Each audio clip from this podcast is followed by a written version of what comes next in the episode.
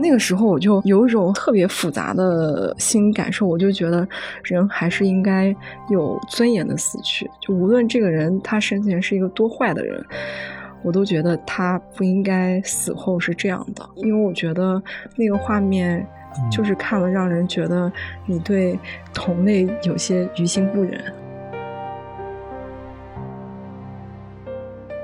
你说说人为什么喜欢看刑侦啊、杀人啊、破案的这样的故事？我觉得就是猎奇心理吧，喜欢看一些跟自己的日常生活相差很远很远的一些事情，因为刑侦类的这种故事总是很戏剧性的。到警队工作之后，我就产生了更大的虚无感。但这种虚无感是发现，呃，我为什么要搞文学？觉得文学跟这些相比都太轻了。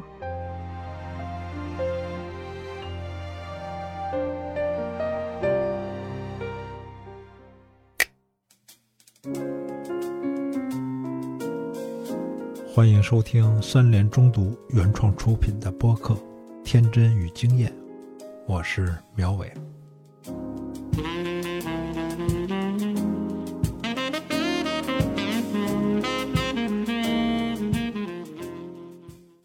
各位好，欢迎收听《天真与经验》。今天请到了一位青年作家大头马，来跟大家打个招呼。大家好，我是大头马，我是一个写小说的。大头马写过好多本小说啊，我看到的一本叫 啊，我都没读过。没有，别这么说呀。我翻过一本叫《酒故事》，然后我一看里边的题目啊，什么白鲸，嗯。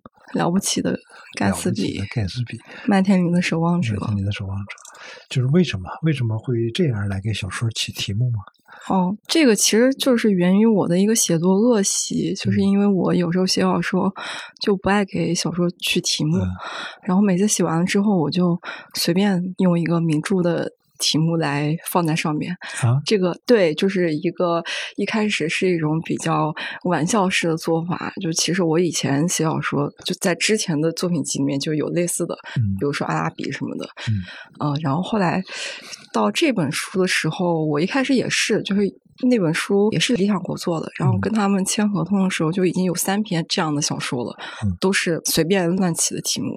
然后后来我就觉得，哎，这也挺有意思的，我干嘛不就这样写一本书呢？然后这个书名就叫《九故事》，我就觉得挺好玩的，呃，然后我就真的这么干了。大他妈有一个身份是在南京的某派出所做民警，不是。那是什么？呃，准确的说，我最开始是在合肥的刑警大队当刑警，后来去了合肥的一个刑警中队，也是当刑警，然后去年又去了南京的一个公安分局当刑警。我没有干过民警。你是刑警？对。你现在的身份呢？我现在就是普通老百姓。那你怎么能混进公安队伍的呢？就是投石问路啊，来说说。说说，因为因为呃，好多年前有一个出版界的朋友，他跟我说，他能够从。公安局调出来很多档案，然后希望就找一个人吧来重写什么路线周案啊、白宝山案哦。就对，当时我听了这个，我特别感兴趣，我举手报名，但是后来也不了了之啊，因为这些案件的档案恐怕一时半会儿是不太可能公开的。但是我知道，如果能够在公安里面能够实习呀，或者是能跟着警察一起干点什么活啊，他其实对写作其实是有特别大。的好处是啊，曾经有那么一段时间，像什么呃犯罪升级，还有什么西安的案件，这其实都是呃先写成一个报告文学，写成一本书，然后又拍成电视剧，曾经特别热闹。我也一直有这个想法，能够进京局。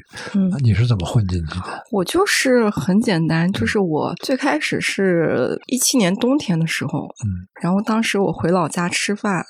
你是合肥人啊？对，合肥人。那个饭局上就有一个算是我的读者吧，嗯，但她比我年长很多，嗯，是一个女的。然后她之前就是做警察，她就跟我讲到了一零年发生在合肥的一个碎尸案。哇，啊，就是我在九故事白金写的那个案子。然后他就说这个案子，因为他当年就是经办人嘛，他觉得特别唏嘘，就跟我讲这个案子。然后我听了之后觉得，哎，这个案子确实挺有意思的，值得一写。然后讲讲吧。这个案子讲起来就有点长，没关系。我行，那个案子凶手是一个高中老师，然后这个人他本身出身就很特殊，他是安徽大别山出来的，就是大别山属于山区嘛，就是很贫困。然后他母亲其实是被可能是被贩卖过去的。哦，就他出生的时候，他跟他母亲就被关在一个小黑屋里面，就为了怕他妈逃跑。这个老师是个男性是吗？对，是个男性。嗯，所以他出生一百天都被关在小黑屋里面，都没有见过光。但是婴儿他的眼睛是要得到光的刺激才能够长好，就那个肌肉才可以健康的长出来的。就是因为他这一百天都没有见过光，所以他那个肌肉就已经永久的萎缩了。他的眼睛就变成一个只能张很小，这就造成了他的一个永久的一个残疾。然后，但是他虽然说他妈是被贩卖过去了，但是他这个父亲对他还挺好的。他还后来还有一个弟弟，就对这对兄弟都还挺好，就是努力供养他们上学什么的。然后他也很努力，后来就考上了一个名牌大学，记得是在武汉的一个学校。他弟弟也是上了一个武汉的一个很好的大学。然后他就属于那种，你看到他的经历，就觉得这个人特别励志。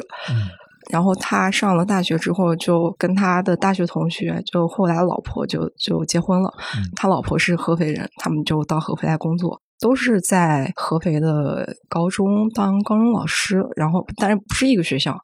后来这个案子就是因为他那天想要下楼去给他的弟弟汇款，就是他来资助他弟弟上学。结果下楼的时候，就因为他楼下那个邻居把一袋垃圾可能放在他们俩中间的过道上，然后他就踢到这个垃圾，然后他就骂了一句。结果正好那个邻居也出来，然后两个人就开始吵起来了嘛。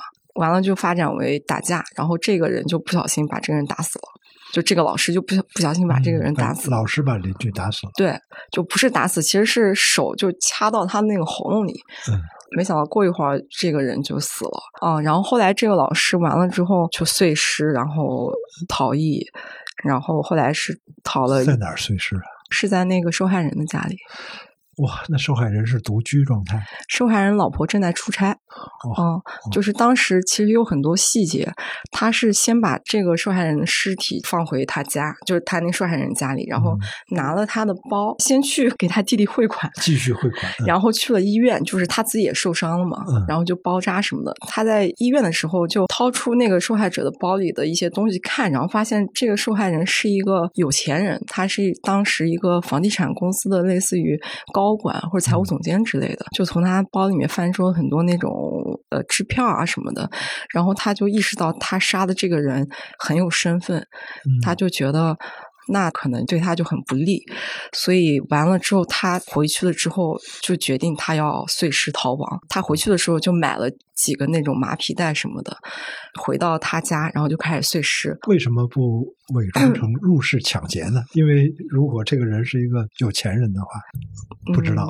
对，不知道这个，我觉得应该他可能那个一时半会也没有想出那么多的那个，他只是回去开，而且在他碎尸的时候，警察。就已经上门了，因为那个受害人的老婆给她老公打电话，什么没有人接，他老婆就已经觉得好像有点不对，就报警了。然后警察就已经在外面敲门了，然后他就赶紧把那个尸体放到洗衣机里面，然后自己就躲到里面的那个卧室去。然后警察就已经破门而入了。这个时候他就在里面的卧室，其实场景非常紧张。然后他就。灵机一动，使了一招调虎离山之计，就是用受害人手机给他老婆发发短信说：“那个，呃，我今天回那个老家去看老娘了，就看他妈了，说呃没事儿什么的。”后来，所以后来他老婆就给警察打电话，然后警察就走了。完了之后，他就逃了。呃，他买了几个麻袋，对，回去碎尸，对，就用刀。对，肯定碎石也最后也没有碎完，可能碎到一半。没抛，他就赶紧跑了，就赶紧回回自己家，然后拿上一点东西，现金什么可能的就，然后很快就被抓到了。没有跑了一百多天，因为这个人他还是有一些反侦查能力的，他会先跑到这，然后比如说跑到这里，然后买一张火车票，但他没有去这里啊，然后他又去了另外一个地方，就是迷惑警察。最后他是在东莞一个工厂用了一张假身份证，就是在那边当工人，然后完了之后才被抓到。嗯，这是饭桌上一个老的警察给你讲的一个故事。对。然后呢？那你怎么就是？然后，然后我就觉得他当时跟我讲了一个细节，我觉得很有意思。他说，因为这个老师当时逃亡期间，其实这个案子特别轰动，百度贴吧上就有很多他的学生在上面发帖，就说：“老师，你回来吧。”因为这个老师呃对学生很好，他就经常比如说帮助这些学生借钱给他们什么的，包括他其实一直都还在资助一个贫困学生之类的。那些他学生就就出来。说啊，老师你快回来吧，快投案自首吧什么的。然后媒体也是就一直都在守着这个案子嘛，就去采访什么的。然后这个警察他跟我说的一个细节是，当这个人被抓到的时候，他就跟另外一个同事去通知他的老婆。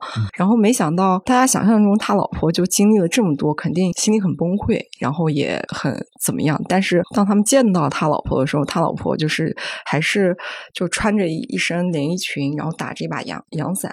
还是很体面，而且见到他们的时候也特别平静。他们就跟他说：“你老公已经被抓到了。”他也这期间一直都很平静，直到这个女警就问他说：“那你接下来打算怎么办？”然后他老婆就说：“当然是砸锅卖铁也要救他。”然后直到说完这句话，就两行泪就掉了下来。嗯，然后我就觉得哇，这个细节特别动人。呃，他老婆也在教书吗？对，也是高中老师。嗯嗯，后来呢？后来被执行死刑了。对，呃，这是哪年的事儿？应该是一零年，差不多十来年前啊。嗯，给你讲这个故事的是一个女警察，是吗？对，她当时在这个案件中是什么角色？她其实是负责，就是公安里面负责宣传的，宣传就写一些这种宣传稿什么的。就是，然后呢？然后他怎么就把你给？然后呢？她其实本人也因为这个案子，人生发生了改变。那你没有继续写这个碎尸案吗？我写完了呀。继续采访。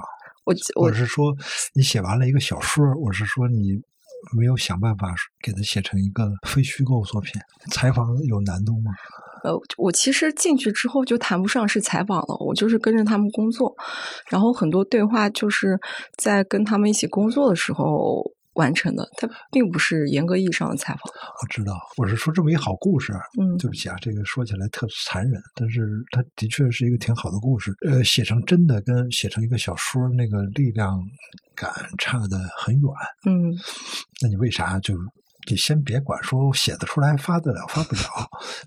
我就是说你为什么就偷懒就给他写成一小说就完了？我觉得对我来说，写非虚构才是偷懒啊！写非虚构那就挺容易的吧。不好意思，我这个看不上那个卡 卡波特了啊，太看不上冷血了。没有，我觉得写小说太简单了。然后那个写这个案子要写成一个真的故事，其实非常难。就是你采访量特别大，摆在那儿，看起来你说有道理，挺单纯，但实际上你要说哇。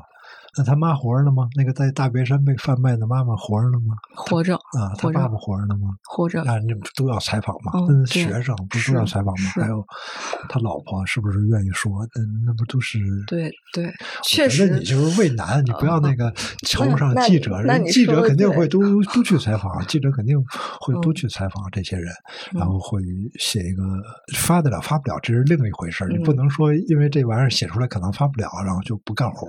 哦，哪有？这样的人，对，但是我觉得更直接的原因，就是因为当我进到警队之后，我其实发现这个案子并没有那么值得写的。我发现这个案子其实就是跟我后来进去之后接触到的很多案子，不管是过去的还是我当时去跟的一些案子，我觉得好像它都没有什么特殊。更残酷的是吗？呃，也不一定是残酷。那我问你一个简单的问题：那你把这个碎尸案写成了一个小说，然后取名叫《白鲸》。嗯。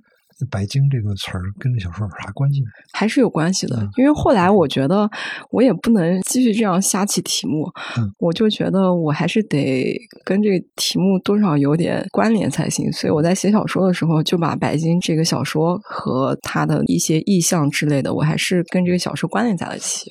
对，反正那个因为白鲸象征着什么，那个文学史上有好几百种说法 总算总算找到一个关联啊。嗯。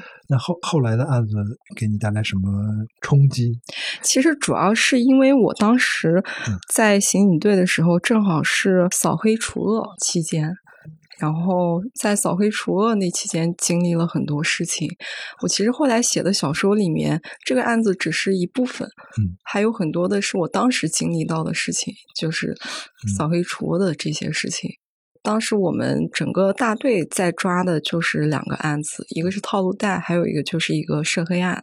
一个是什么？套路贷，套路贷就是一种那几年特别贷款，贷款，对，就是一种那几年特别多的一种犯罪类型。二零一七年，二零一八年，我是一八年年底到一九年上半年。在去警队对，嗯，然后后来那个涉黑案呢，是一个开赌场的一个案子，就是那个老大，他最开始是一个蹬三轮的，他是一个残疾人，嗯，我不知道北京有没有这种，就是残疾人蹬三轮，然后会带着那个游客，就收你一块钱，从哪到哪，就是这种，嗯，这种东西。有蹬三轮的，嗯啊，反正我小时候合肥就是会有这种。三轮车夫，三轮车夫，然后他们都是好多人在一块儿的拉活什么的。然后这个人他很快就成为了这个圈子里面的一个老大，因为可能他头脑灵活啊什么的。后来慢慢他就开始又做了别的事业，比如说赌场啊，比如说娱乐会所啊什么的。慢慢他还会去做一些洗白自己的什么什么样的赌场？打麻将不会吧？他们赌场应该有很多种。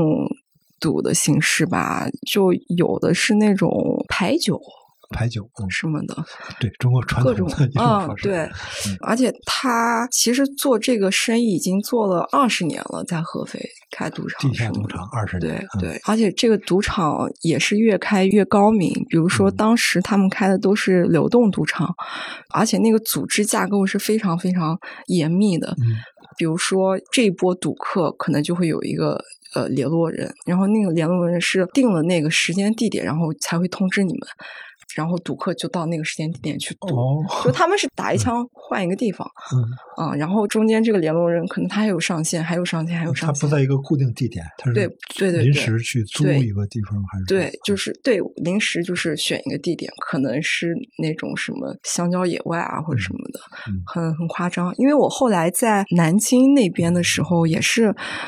我在南京刑警大队，江宁刑警大队，江宁以前是一个县，后来才并入了南京市，但它仍然还是一个很大的一。一个区，然后那个区就还是属于比较偏远的，下面有很多，比如说我们下面有二十四个辖区，然后这二十四个辖区很多都是已经接近这种呃乡镇或者是农村的这种地方，然后其中有一个镇，这个镇在南京就有一个别号叫做小澳门，就是因为这个镇上全部都是赌博。就是一个赌博业的一个地方，然后他们赌到什么程度？就是那个地方的派出所四十八小时都是有人站岗，就是有赌博的那个群体的人站岗，他们会 就会看你这个派出所每天什么时候出警，一旦他们知道要出警要来抓人了，就赶紧通风报信。然后他们是赌的地方也非常隐蔽，因为那个地方就属于周围都是农村啊、树林啊什么的，然后他们赌的地方可能都是在。离那个主干道几公里的一个林子里面的一个地方，在林子里怎么堵啊？就他们他们他们会自带很大的发动机，会提供电。啊，那你再说说那个贷款？贷款是什么样的犯罪形式？贷款套贷就是一种很典型的。前几年中国有很多这种小额贷款公司。嗯。嗯，他们其实都不是很正规，然后会去小额贷款公司贷款的，其实都是一些在比如说银行或正规的机构没有办法贷到款的人。有一些人是本身他们可能自己就有案底，或者是没有这个信用，然后就会去小额贷款公司。但小额贷款公司又会跟这个套路贷有一个你说那个套套路贷，套路就是那个套路，对套路，嗯，然后又会把其中的一部分，就是他们觉得怎么样，就是更差的客户就。介绍到套路贷那边，嗯，然后套路贷会给这些小额贷款公司一笔过桥费，就等于是他们就把这个人头卖到了套路贷的这些公司，然后套路贷的这个公司呢，基本上都是非法的，也可以说是涉黑性质的公司，高利贷，高利贷，嗯，然后他们就是，呃，你去他们那边贷款。不需要任何东西，你只要拿一个你的那个房产证来就可以了。那你可抵押物啊也算房产，这对挺重要。但是他不需要任何东西，但是他不不是把这个房产证抵押给他，他只是要你带来证明你对。完了之后，他们就会直接的给你钱，就是比如说借三万五万或者十几万什么的。但是呢，他们借你钱的时候，他们也是有要求的，首先会虚增金额。就比如说你借十五万，他们要给你打的欠条是三十万，啊？哦，对。但是如果你按时还上的话，其实就没有问题。他们就是会跟你说，他们怕你还不上，所以需要把这个。金额翻倍，这个因为以前好像有一种说法叫借十拆九，就是你管我借一万块钱，但我实际上给你九千块钱，这好像是呃，这个对这个也他们也会用，就是他你找他们借十五万，他们还中间还会找一些理由。实际上给到你的也不是那么多钱，是吧？对，他们会用各种手段。嗯，其实他们去骗的这些人也都是非常底层，然后本身也都有案底或者怎么样，或者就是一些很可怜的，在正规的贷款渠道上找不到钱的人，对，就是走投无路的人。嗯，走投无路。嗯，然后完了之后可能会跟你说一个还款的的日期，但他们不到这个日期的时候，就会开始去找你要钱，嗯，或者是带上几个打手恐吓你。嗯，呃，其实后面的手段就基本上都是一些这种黑社会的手段了。嗯，如果你那时候还还不上，他们就会让你再把这个欠条翻一倍。嗯，最后这个你可能一开始只借了十万块，最后你这个欠条就变成了一百多万。总而言之，最后你被逼没有办法。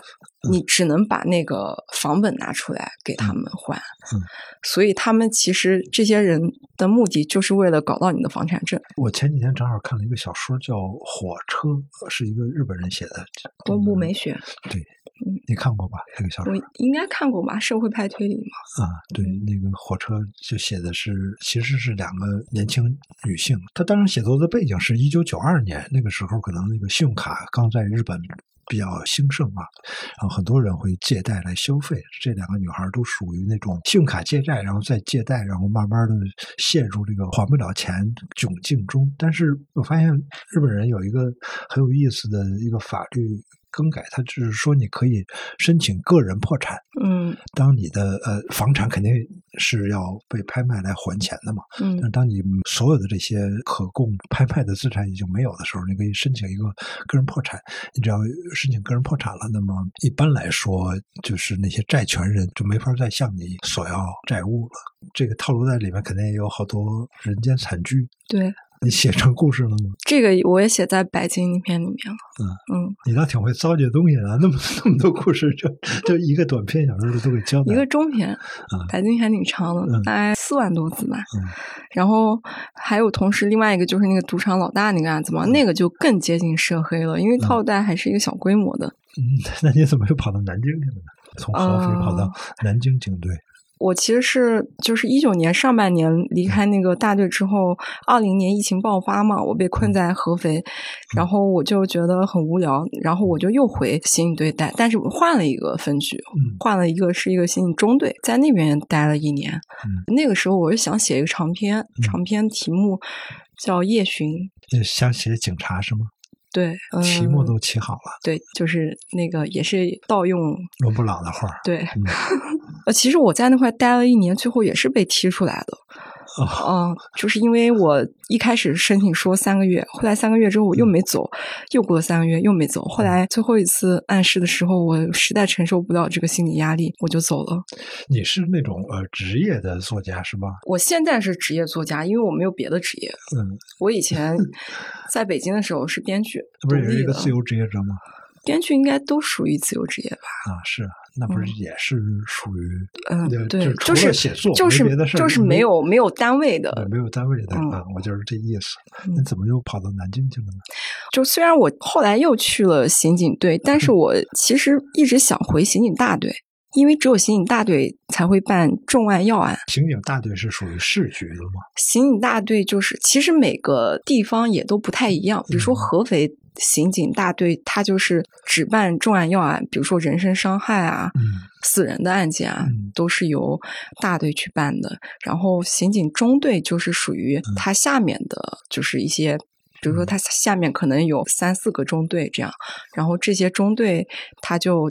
办的都是一些小一些的案子，个最多的就是电信诈骗什么的，就是够得上刑法。再给我解释一下这个系统啊，比如说我们知道这个市局，然后各区有分局，嗯，那这个刑警大队和中队是跟就是首先首先最大的是省公安厅，省公安厅，省公安厅下面就是分管。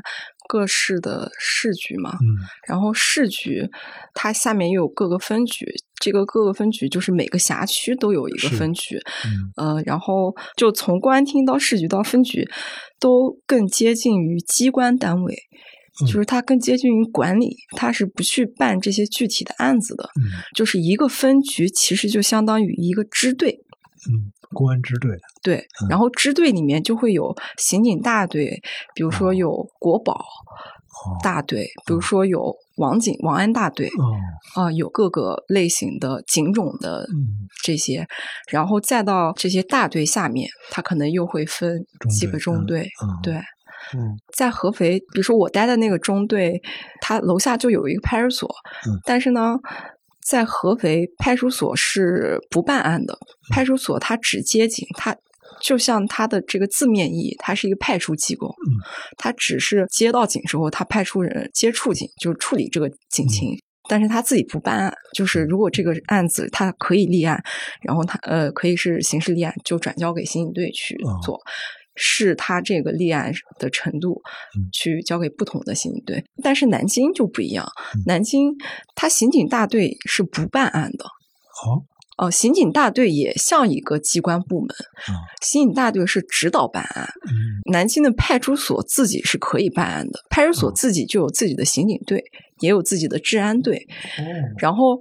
派出所接了案子之后，他们自己的刑警队就可以办案。嗯，如果是一些比较重大的案件，就会有。刑警大队派人过来去指导你们办案，但是呢，因为办案这个事情，其实它只是一开始，比如说研判案情啊，然后抓人啊这些，可能还比较有意思。但后面其实百分之八九十的工作都是文案工作，都是你后面要去找不同的证人来做完整的证据链，然后要去呃交给那个检检察院那边，然后就有很多的这种文书工作，很很复杂。很繁琐，这些就是其实是跟我们设想的那个破案，呃，是不一样的。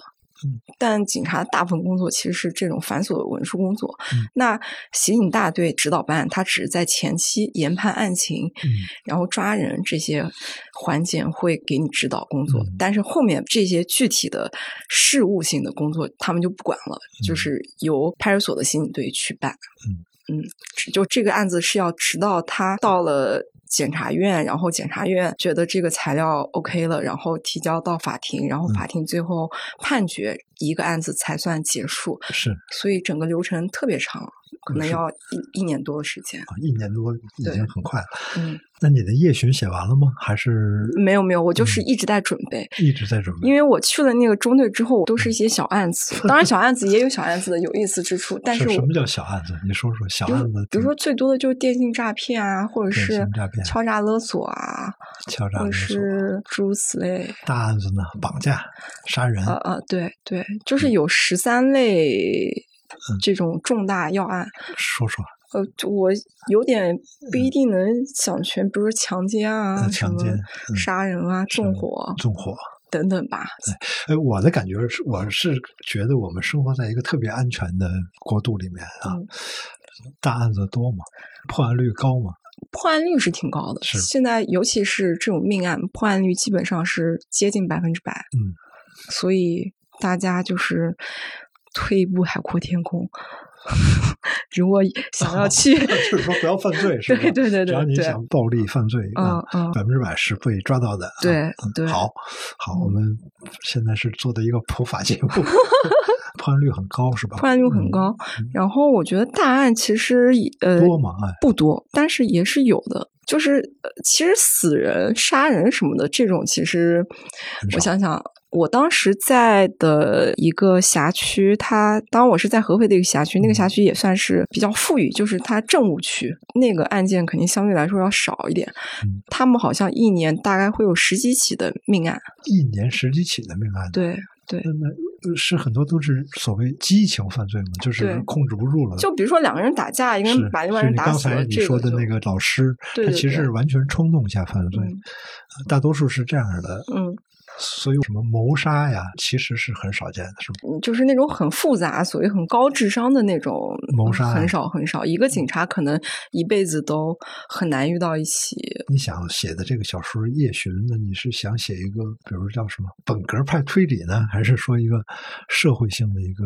我的设计是这样，就是它有一条主线，这个主线也是讲一个警察破案的一个故事吧，可能是一桩二十年前的悬案。但是我想借着这个小说，其实是把过去这三十年来涉及到的一些很著名的案件，都跟这个主线有所关联。就是你从这个小说里面能看到一些这个时代的背景，比如说法子英跟老荣枝这种案子。你是说，呃，要把一些引起社会热点的案件都在小说里面有呈现？他他对，就他必定是引起社会重点，而是就我了解到的，比如说合肥历史上这三十年来的一些。你刚才说那个劳荣枝，我我这名字特别熟，但是就是劳荣枝跟法子英，就是那个法子英当年。他们俩是悍匪，是他们俩应该是二十世纪世界知名的悍匪。嗯，就是在南昌，然后最合肥杀了好几个人，最后法子英是在合肥被击毙的。嗯，然后劳荣枝就是潜逃了二十年，前两年才被抓到的嘛。嗯，现在一直在南昌在审是吗？在审，然后他在不断的上诉。这个悍匪的故事在南昌。这两个人是江西人，江西人，然后他们是从南昌一路作案，就是杀人、掠财、绑架，然后在合肥是绑架了一个木匠，嗯，然后就是把那个木匠。关在铁笼子里面，因为劳荣枝本身就，首先她长得很漂亮，嗯，之前她是在一个师范学校当老师，后来她就认识这个法子英，然后就跟他相爱了，因为法子英当时就是一个可能那种混混，然后呃就被他的魅力所吸引，然后就跟他一起开始亡命天涯。他们犯罪手法就是让劳荣枝到了一个地方就去当坐台女，然后就去观察哪些人有钱，然后就把那个。有钱人带回来绑架他，然后就让他的家里人去拿钱。嗯，当时他们就是抓了这个木匠，也是让他家里人去拿钱。然后木匠还不相信他们会杀人，嗯，所以这个时候法子英就去外面找了另外一个人过来，然后就当着木匠面把那个人杀了。哇！啊，就是为了显示他是会杀人。枪？什么刀？他没有刀吧？就很残忍，就是所以当时那那个案子非常轰动。嗯，然后哎，你在警局工作的经历能让你比一般人更了解这样的呃罪案吗？比如？劳荣枝啊，法子英。呃，劳荣枝可能没有更了解，因为他不是我在的警队办的，所以我也就看不到卷宗。但是如果是我们我所在的刑警队办的案子，那我可以看到卷宗，也可以看到很多很详细的资料。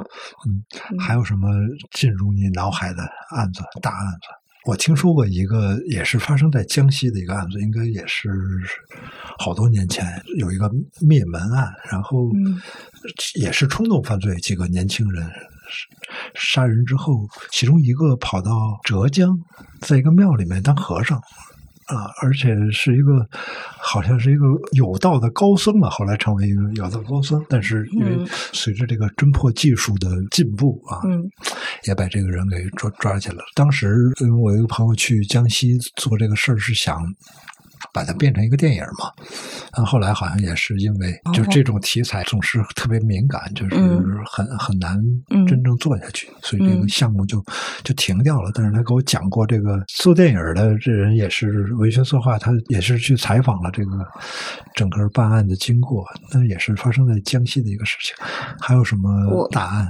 就是有些案子是可能也不算大案，也不是那种公众知名度很高的，是都是我的一些同事跟我讲的。比如说，我有一个老刑警同事，他跟我讲过很多案子，其中有一个我印象也比较深，还上过电视，叫《湘西女贼王》。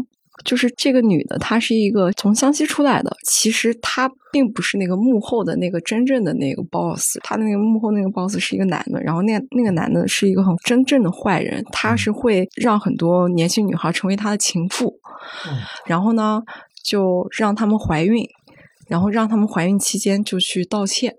因为怀孕期间道歉是不能够坐牢，必须要取保候审的，所以他就是做的就是这样的事情。然后这个女的就是他的一个情妇，嗯，然后就是被他利用或者操控，就去偷东西。但是这个女的很有意思的一点就是，她当时去偷的都是一些高官的办公室，嗯，然后办公室里面。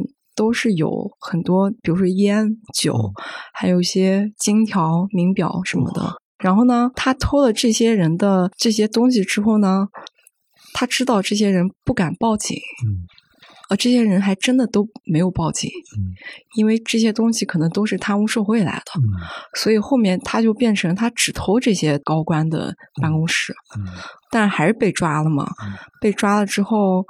也是被判了，就坐牢。然后坐牢期间，他就写了一份厚厚的材料。就是他被抓了之后，因为这个案子是我那个同事办的，嗯，我同事办这个案子，然后就根据他的供述，就去找那些受害人，嗯，然后问你们就是是不是有这些东西被偷了，嗯，然后他们都否认，嗯，后来这个人他坐牢期间还写了一份厚厚的供述，就是说他偷了哪些哪些人，哪些哪些官，说我要我要举报，我要。戴罪立功可以减刑什么的，然后果然就是有两个贪官，就是因为他写的材料落马了。这个案子我觉得也挺有意思。回回过头来，你再说说那个木匠，那个木匠后来还是被杀了。对，老接触这些黑暗的、可怕的东西，你怎么调试一下自己呢？我自己觉得还好哎，我没有觉得很怎么样。嗯。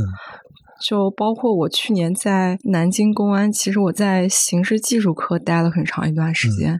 刑事技术科主要就是现场勘查跟法医，然后我每天就要跟他们出警，每天都要去验尸，就看了各种各样的死法，各种各样的尸体。但我觉得都还好，没有太强烈的这种心理冲击。可能因为我各种各样的尸体，对，因为有各种各样的死法。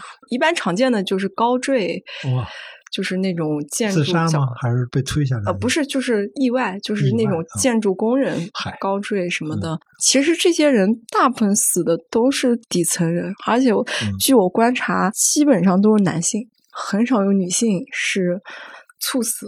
或者意外死亡，他们很多人都是在工作场合，然后因为因为对就很很多，就比如说工人啊，或者是那个天气太，因为去年那个天气不是极端反常吗？很热，南京尤其热。哦，对啊，有的人就是工地上干活就对，有好多。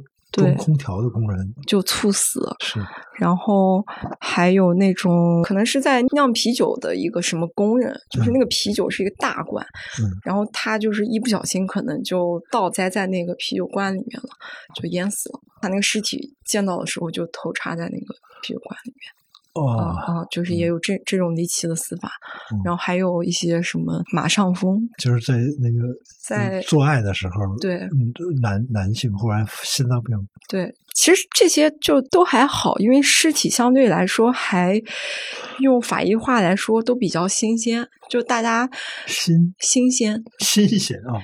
就是法医一般都比较喜欢新鲜的尸体，尤其是夏天。对，尤其是夏天都比较害怕去处理高腐的尸体。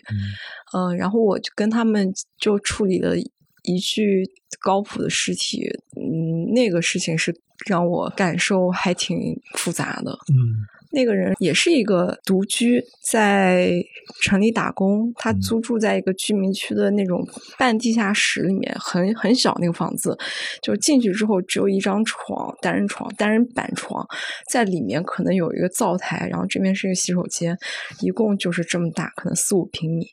这个人是肯定是自己在这个里面。不管是中暑还是因为什么就猝死了，然后过了一周都没有人发现，是那个房东发现不对劲就报警了。后来，呃，那个辖区的派出所就就来人了嘛，然后就把那个门撬开，然后撬开之后，那个画面就是满屋子的都是苍蝇，嗯，黑压压的，然后就往外飞。嗯，因为我是跟法医一起去的，所以我们是有全套的防护服，还有那个防毒面具，是闻不到任何臭味的。但是。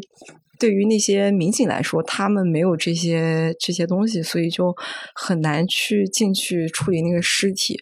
最后，我们那个法医同事他就内幕，我觉得还挺感动的。他就说：“那个我们自己上吧。”然后我就跟他们一起上了，因为人手不够，我就负责在旁边拍照片、打手电，然后给他们递工具什么的。在那种情况下，需要什么工具呢？呃，就是法医用的那些工具，比如说要抽血啊。哦，就当现场要抽血。呃，对，就是一般这种法医验尸就是在现场验的。嗯，呃，比如说他们有一套标准的流程，比如说先会现场呀，不是我印象中总是搁在一个不锈钢的床上，然后边上都有水槽，特别干净。呃，那个是那个是属于已经尸检，呃，那个是属于要解剖啊，才会运到法医实验室去解剖。嗯，但是。要解剖的都是属于，就是要搞清楚死因的是吗？就是属于有人致死或者是怎么样，然后像这种都是属于猝死或者自杀什么的，就排排排除谋杀。嗯，所以就是当场就验一下。对一个尸体抽血意味着什么呢？抽血就是看一下你是不是因为服毒啊或者怎么样。哦。反正他们是有一套标准的流程，比如说一开始是用一个镊子把你的眼皮。夹开，看一下你的这个，包括鼻腔有没有出血点，去判断你死前有没有窒息啊，然后把你的嘴巴、口腔打开，然后看一下耳朵之类的。嗯当时那个尸体确实是非常非常恶心，因为那个那个尸体已经它完全没有人形了，嗯像一个怪物。就是其实是死去一周是吗？还是不超过十天？一周，嗯但是已经是高度腐烂，而且有巨人观。呃，巨人观，巨人观就是当尸体在那种天热的情况下，它的体内就会产生气体，呃，然后就会把你的整个人体给膨胀起来，嗯，然后各个部位都会膨胀起来，体积会多大？增加百分之也不一定，因为巨人观，因为有它是有一些部位会特别明显，比如说下面男性的生殖器就会变成一个气球，就像气球一样的蘑菇，透明的很大。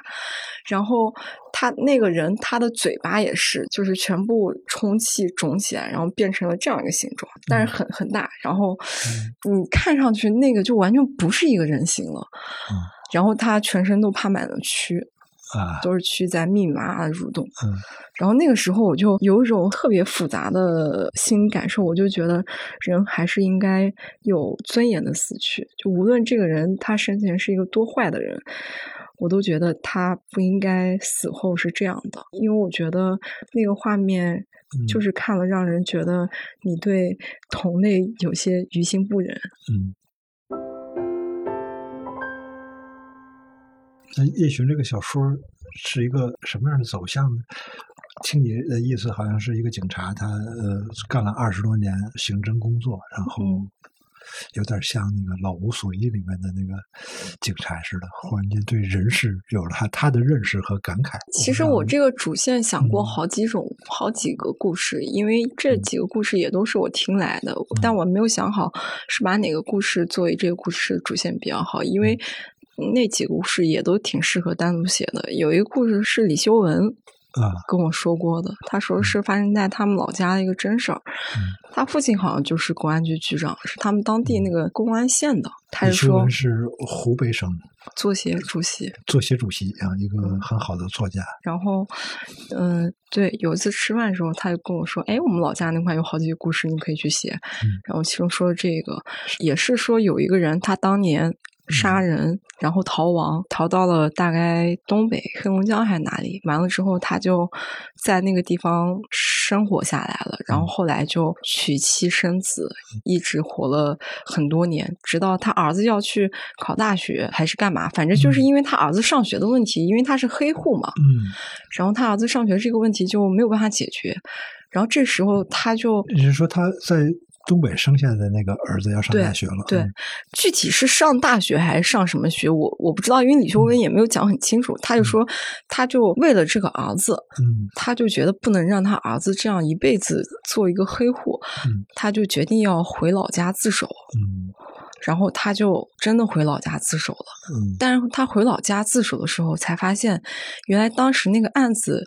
他并不是嫌疑人，那个案子他们当时已经抓了一个所谓的凶手，然后那个凶手在坐牢。啊，哦，就是他们其实当年警察抓错人了。嗯，然后呢，他回来之后就面临一个很尴尬的处境。嗯，然后这个人他其实完全可以就拍屁股就走了嘛，但是他就可能就是又良心发现，他觉得不能让一个无辜的人替他来坐牢，然后他就跑到。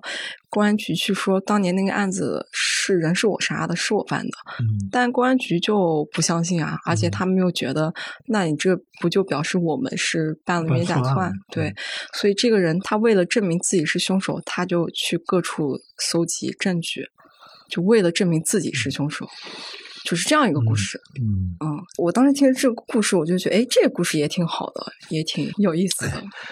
这个说起来有点不好意思啊，就是都是很悲惨的事情。但是你从一个写作者的角度来说，就是这个故事挺好的，那个故事 挺好的。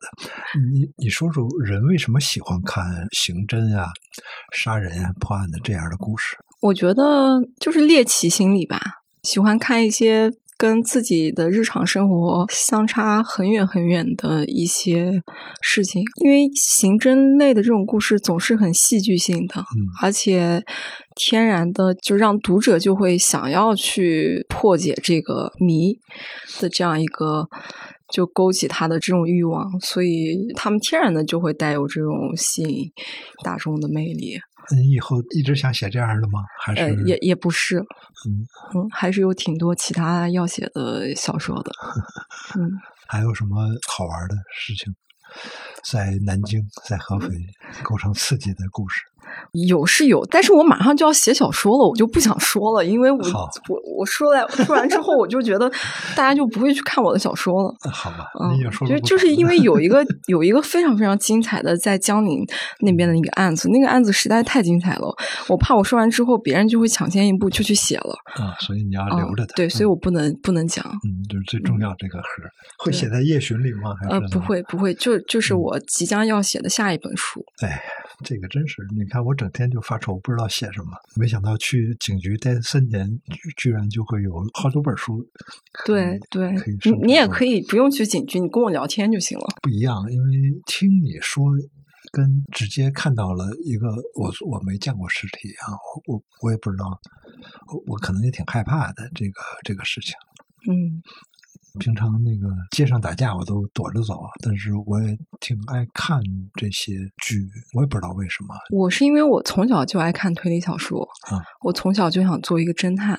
嗯，后来我就问我妈，我就跟我妈说我要我以后要做侦探，然后我妈跟我说中国没有侦探，只有警察，所以我就打消了这个念头。那也挺好的，比如最近这几年最火的是不是东野圭吾、白夜行什么，还有什么？呃，嫌疑人 X 的现身，还是对呀，对呀，那些不都是特别好的故事吗？白夜行肯定是一个挺好的故事，你怎么看都是一个好故事。你喜欢哪些侦探小说？哦，我喜欢的还是比较偏古典推理吧，比如说阿加莎·克里斯蒂啊，什么艾勒里奎因，奎因是写什么希腊观的之谜？对，什么 X 的悲剧、Y 的悲剧，嗯嗯，Z 的悲剧。还有挺多的，但我一下想不起来了。你喜欢推理小说，你不喜欢那种呃就着社会问题来写的那种哦犯罪小说？我我我其实也挺爱看硬汉派推理的。硬汉派就是什么雷蒙德·钱德勒、钱德勒，还有那个劳伦斯·布洛克、布洛克啊什么的。但我觉得硬汉派推理它其实并不是推理，它主要是在描述一种生活方式。描述那种侦探的生活方式，什么样？喝喝点酒，然后比较孤独。对。然后在城市中做一个幽魂、幽魂一样的夜行者啊，对，然后破案破的其实也不是很职业，嗯，然后但最后反正案子莫名其妙就破了，而且这案子里面绝对有一个涉案的女人会跟他发生关系，啊喜欢上他，嗯。对，有很多写侦探小说的是是女作家，是吧？你看阿婆的地位很高，还有一个我也特别喜欢的一个女作家，就写那个火车上的陌生人那个人，哦。天才雷普利那个人，我蝴蝶梦啊，我最近也是把他那个天才雷普利又看了一遍，但我觉得他写的其实一般。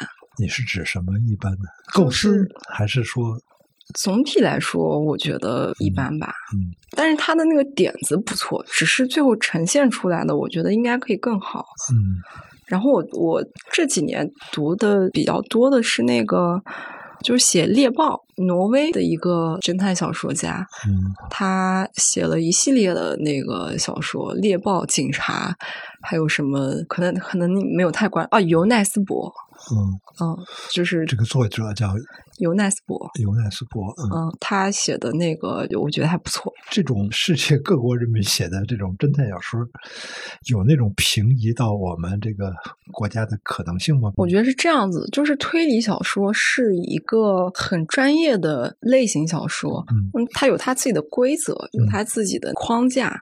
然后，比如说一个推理小说，它最重要的就是它那个合轨，就是核心。轨迹是什么？嗯，比如说你说火车上陌生人，他那合轨就是我替你杀人，你替我杀人吗？是那个吧，对吧？是。那这个合轨一旦他写出来了，别人就不可能再用这个合轨了。嗯，所以这个这个东西合轨是最重要的，对于推理小说来说，尤其是对于这个呃古典推理。古典推理有他们一个呃那个法则，法则，比如说什么类似于警察不能是凶手，什么什么，就是有他们那个。但是阿加莎·克里斯蒂其实他又打破了这个推理写作的这个黄金法则，比如说他的《罗杰探案》，就是我就是凶手。他其实是用了一种叙述性轨迹的方式在写，但这种写法也是一旦他写过了，你就不可能再用了。啊，你说的意思我理解是不是就是“合轨”这个词儿，核心轨迹啊？对，这就是一个创意。这个创意只要是被一个作家用过了，对，就别人就再没法去偷。对对，就是其次，其次就是中国能不能写出这样的推理小说？我觉得其次才是一个就是所谓的水土的问题，就这个文化能不能够有写这样的小说的文化？但我觉得是是可以的，比如说像。紫禁城的小说，隐秘的角落啊，那个剧，嗯，对，就是我觉得他也算做的还挺成功的吧。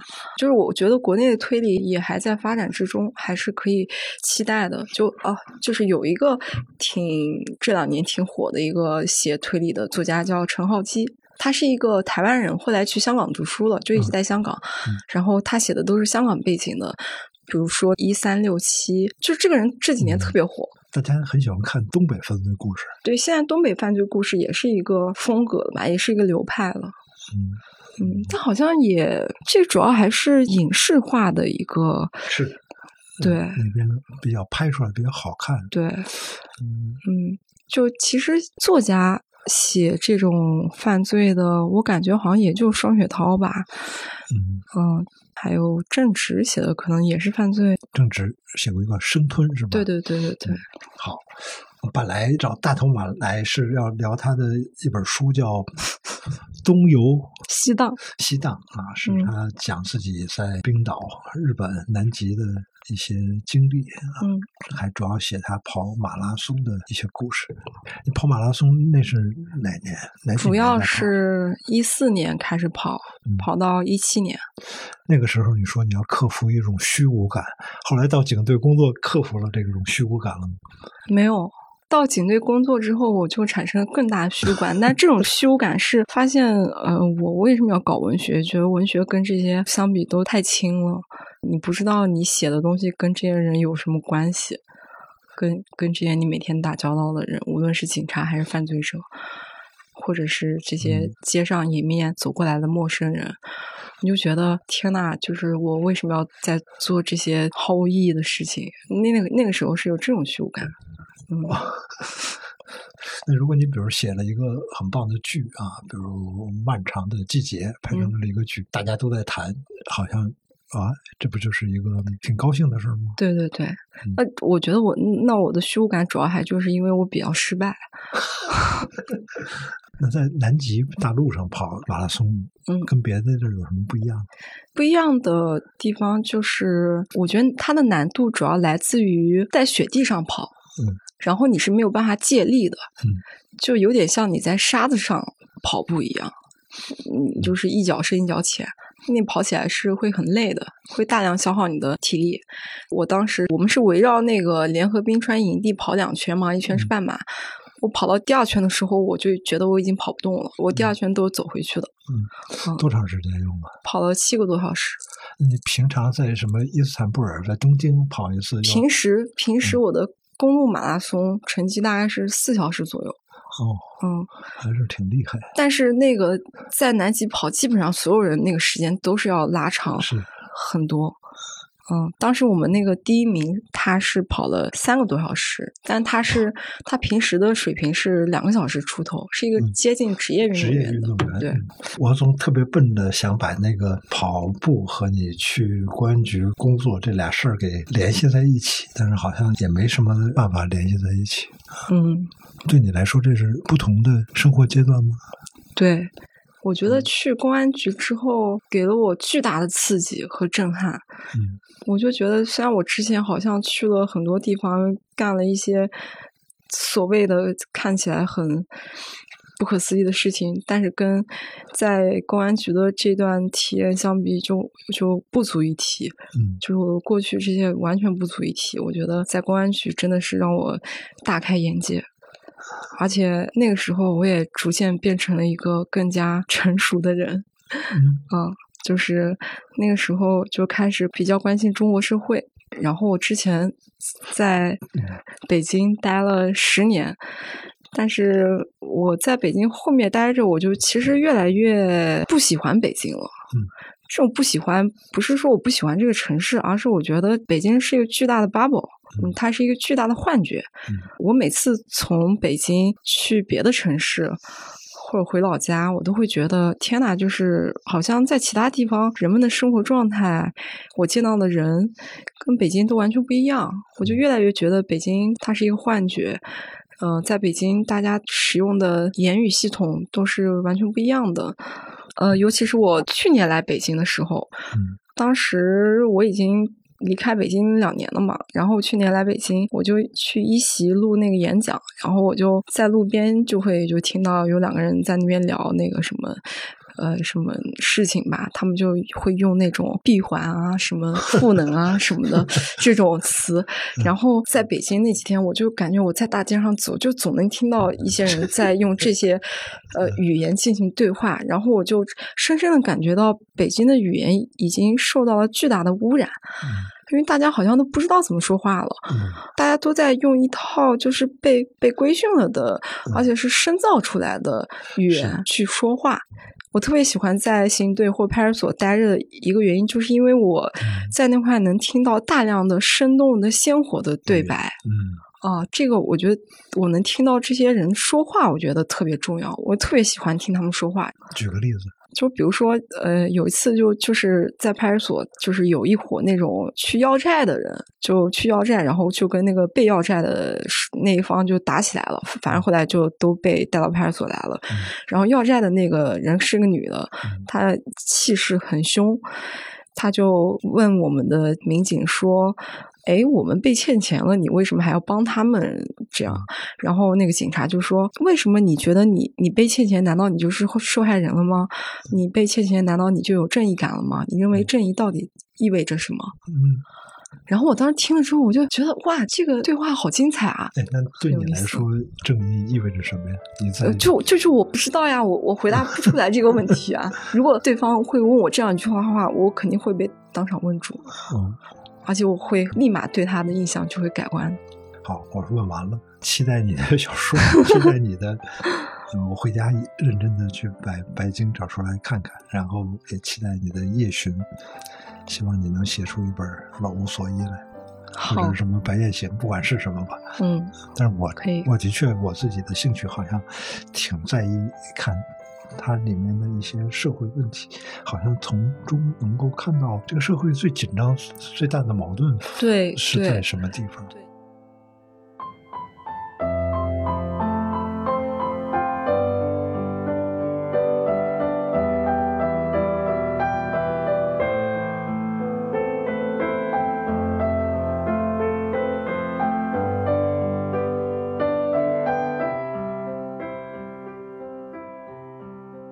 最后，我来给自己打个广告。如果你听了我们的播客内容感兴趣，或者觉得还不过瘾，你可以在森林中读 App 上搜索我的两门课《苗伟文学体验三十讲》和《文学的三十次夜游》，欢迎大家收听，和我交流你的感受。